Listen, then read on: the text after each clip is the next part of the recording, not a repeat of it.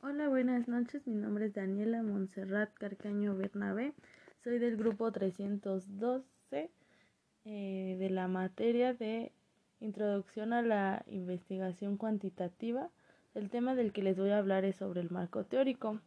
El marco teórico es, una, es un resultado de selección de teorías, conceptos y conocimientos científicos, ayudándonos con el método con métodos y procedimientos que los investigadores requieren para describir y explicar objetivamente un tema.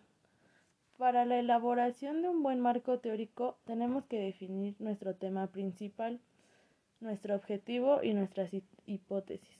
Partiendo de esto, tenemos que revisar la información que encontramos tenemos que enfocarnos en las variables que conforman el problema de investigación y los objetivos de investigación.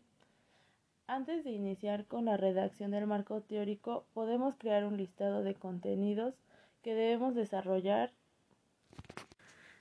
También tenemos que utilizar información de calidad.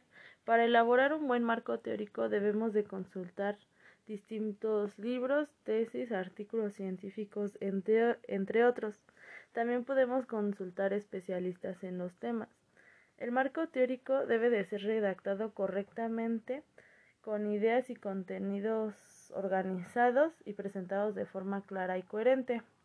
También nos recomiendan utilizar subtítulos para organizar los contenidos del marco teórico.